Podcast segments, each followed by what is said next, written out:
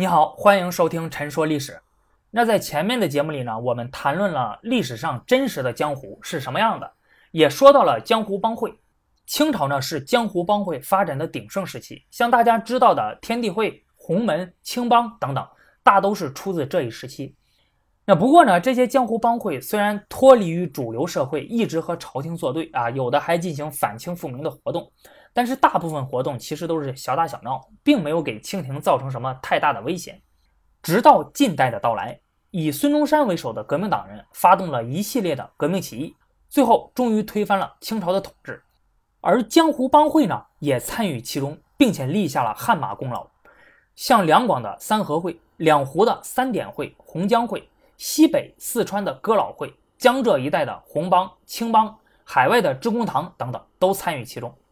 那这些江湖帮派呢，他在朝廷看来啊，那就是黑社会。那孙中山开始联合他们之后呢，就改称他们为会党。这些人呢，都是革命党人争取的对象啊，与革命党呢有着千丝万缕的联系。一八九四年，孙中山在美国檀香山组建了中国近代第一个民主革命团体——兴中会。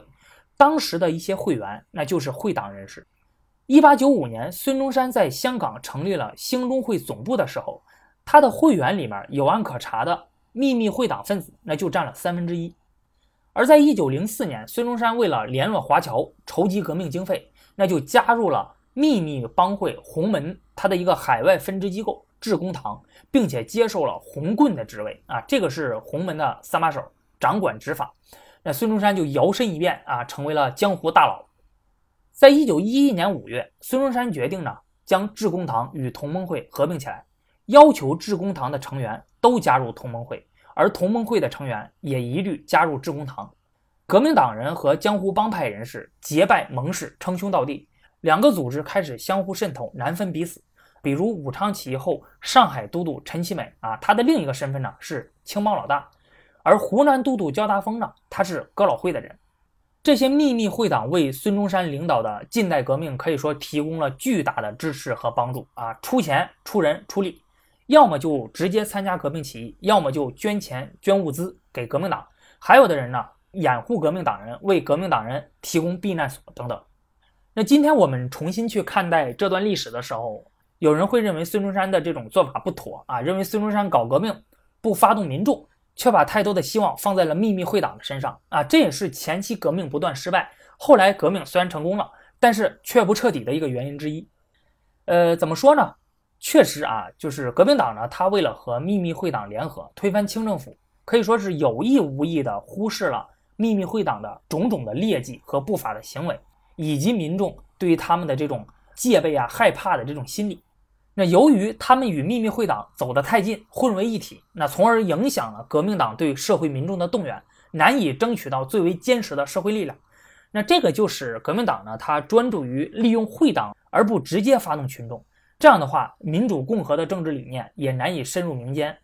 即便利用秘密会党取得了革命的胜利，但是却仍然难以巩固民主政治的成果。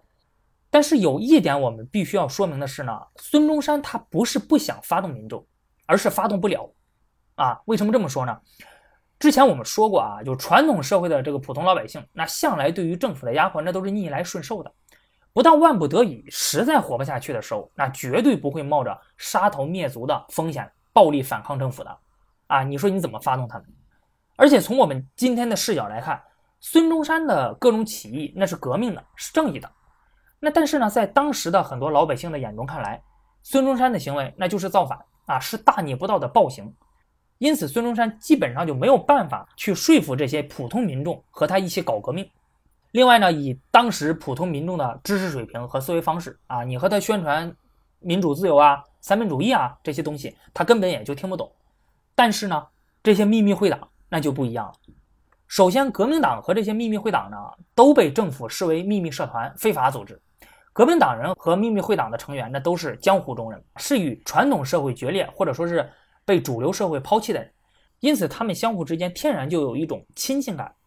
其次呢，两者都反清，都是反体制的力量，都需要互相的帮扶。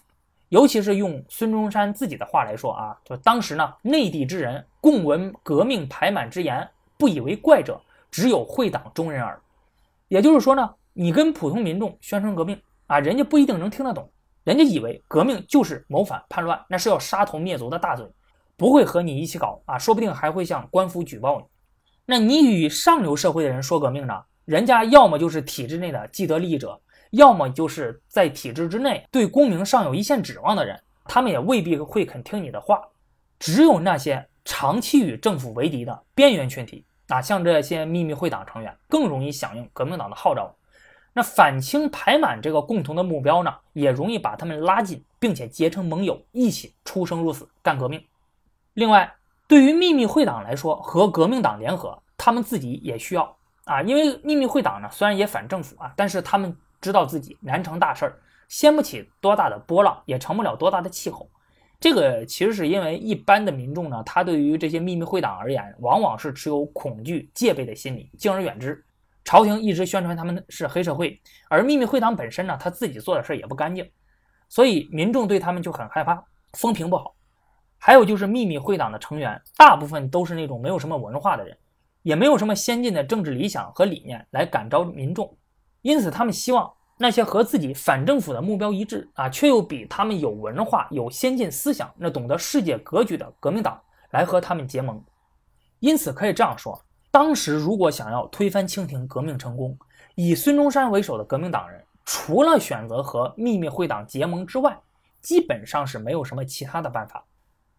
那秘密会党呢，它是有功于革命的。正因为如此呢，革命成功之后，革命党人也就投桃报李。哎，你比如辛亥革命成功后，孙中山呢就曾经带着新政府去祭拜明孝陵，那这个是明太祖朱元璋的陵墓，以示反清已成。显然，这个是给以反清复明为宗旨的洪门对革命支持的一个交代。另外呢，有不少的会党人士后来也成为了中华民国政府里面的官员啊。你像青帮老大级别的人物李征，他被授予了少将军衔；另一个青帮大佬陈其美坐镇上海，成为了护军都督。但是呢，革命党它与秘密会党毕竟是不同性质的组织，根本性质就不同。革命党有一整套革命纲领、政治理想，纪律严明，素质较高。那反清呢，是为了建立民国；而秘密会党纪律散漫，整体素质较低。那反清是为了复明啊，或者呢从中捞到好处。当初革命党他本来是想利用秘密会党增强自身的力量，以达到革命的目的。虽然也做过一些改造会党的工作。比如孙中山，他在加入致公堂之后，那就对致公堂进行了体制和理念上的改造，为致公堂重新制定了帮规，希望致公堂从以往的反清复明的原始帮会，向具有现代民主思想的政治组织转变。但是呢，在当时紧张的革命过程中，这些工作呢没有更多的时间来做，况且还面临着秘密会党成员抵制的一个问题。呃，所以秘密会党的转型工作也就没有完成。那这些秘密会党并没有转化成为革命的组织，秘密会党成员也就没有变成革命同志。这个就使得二者在革命成功之后的矛盾迅速的显现。在革命成功之后，这些秘密会党以革命元老自居，那秉持着打天下者做天下的思想，趁机任人唯亲，招兵买马，争夺地盘儿那把衙门呢变成了自己的山堂宫口啊，就搞得乌烟瘴气的。而一些民众呢，看到秘密会党如今得势了，就纷纷加入他们，图取利益。有些地方呢，竟然呈现出了一种状况，就是上至都督，下至微职，以及军队大小职官，无一不是会党中人。那革命成功之后，这些秘密会党合法化了，公开化了，但是呢，他们却并没有从根本上改变自己的生存之道，开赌场、办妓院、走私、贩毒等啊，该做的一样不落。有的甚至还跟土匪勾结，合伙做生意。这些做法和革命党力图建设民主法治的政治理想相差甚远。那革命党呢？他希望以良好的政治形象赢得更多的民意，于是呢，他开始在言论上和行动上逐渐与秘密会党划清界限，并且掀起了镇压秘密会党的风潮。那这些秘密会党就认为，那自己为革命出生入死啊，如今成功了呢，这些得到的东西那都是自己应得的。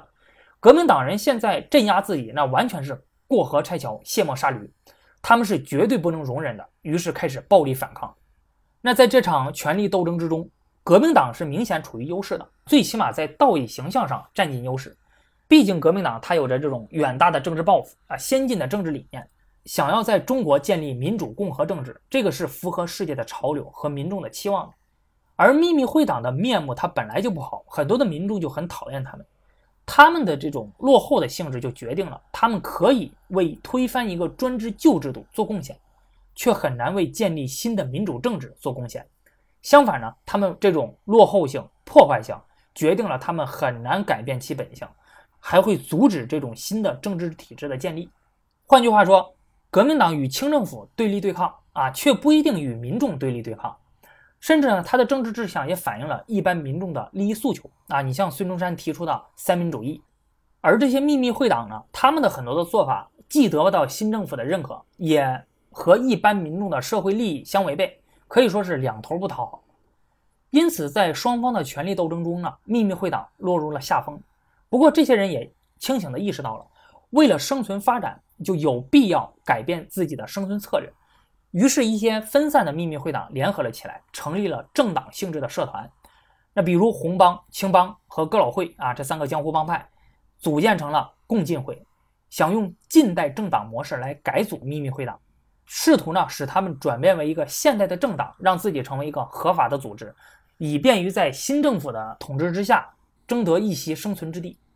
但是后来，随着袁世凯掌权，二次革命爆发，那革命党呢下台走人了。秘密会党的转型也就不了了之了，而在军阀混战的时期，秘密会党呢更是成为了如鱼得水的公开力量。那我们在评价这些秘密会党江湖人士的时候，其实应该看到他们为中国近代民主革命所做出的贡献。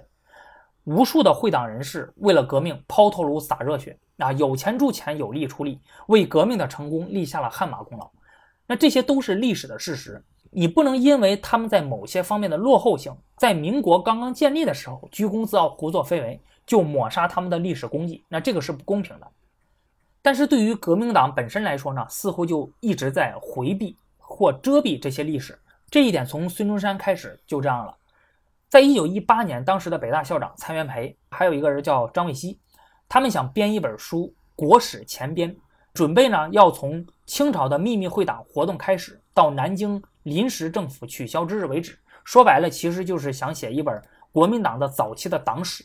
那之所以他们要从秘密会党开始写呢，其实就是因为国民党它早期与秘密会党过从甚密，你很难把他们分开。这两个人上书了孙中山，以征求孙中山的意见。但是呢，孙中山就回复说：“说这个清朝的这些秘密会党呢，他们的主旨在于反清复明，和民主共和的理念相去甚远。”因此呢，和共和革命啊，和我们国民党关系是比较浅的。那如果要是给他们写历史呢，那应该另编一部叫《秘密会党史》，而不是应该把他们的历史夹杂在我们国民党的历史之中。那秘密会党他对于革命的这种巨大的贡献啊，于是就这样被抹杀了。这个呢，也算得上是一种历史的洁癖吧。无论是从历史中还是现实之中，其实大家都可以看得到。无论是个人还是组织，当他们功成名就之后，往往就会希望洗白自己之前存在的污点，以免玷污自己营造的伟大、光荣、正确的光辉形象。那他们希望人们记住的都是他们好的一面。所以，也就是因为如此，那些愿意正视历史、正视自己过去的国家和个人，也就十分值得他人尊重。比如德国，那二战之后呢？德国对于自己在二战中的暴行供认不讳。深刻的反思、忏悔，到处的道歉赔偿，并且时刻要教育国民不要忘记当初国家的所作所为啊，以免重蹈覆辙。而著名学者季羡林先生呢，他出版过一本书，叫《清华园日记》。呃，这本书呢是季羡林先生在清华大学上大三、大四的时候写的日记，里面呢记载了当时自己的所作所为、所思所想。那包括季羡林先生对考试的厌恶啊，对女性的渴望啊，对老师的谩骂。还有随处可见的脏话等等，现在看起来不太符合自己这种大师形象的，哎，这个话里面都保留了下来。那据说这本日记出版的时候，有人建议季羡林先生对这些话进行修改，但是他回应说一字不改。那我相信季羡林先生其实是认为日记里记载的就是当时真实的自己，无论是否符合当时以及后世的价值观。无论是否符合自己现在的形象，但是那就是自己。自己现在不是一个圣人，过去也不是，因此没有必要粉饰过去的自己。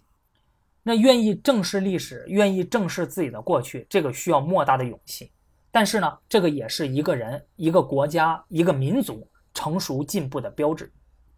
好的，那本期节目就到这里了，我们下期再见。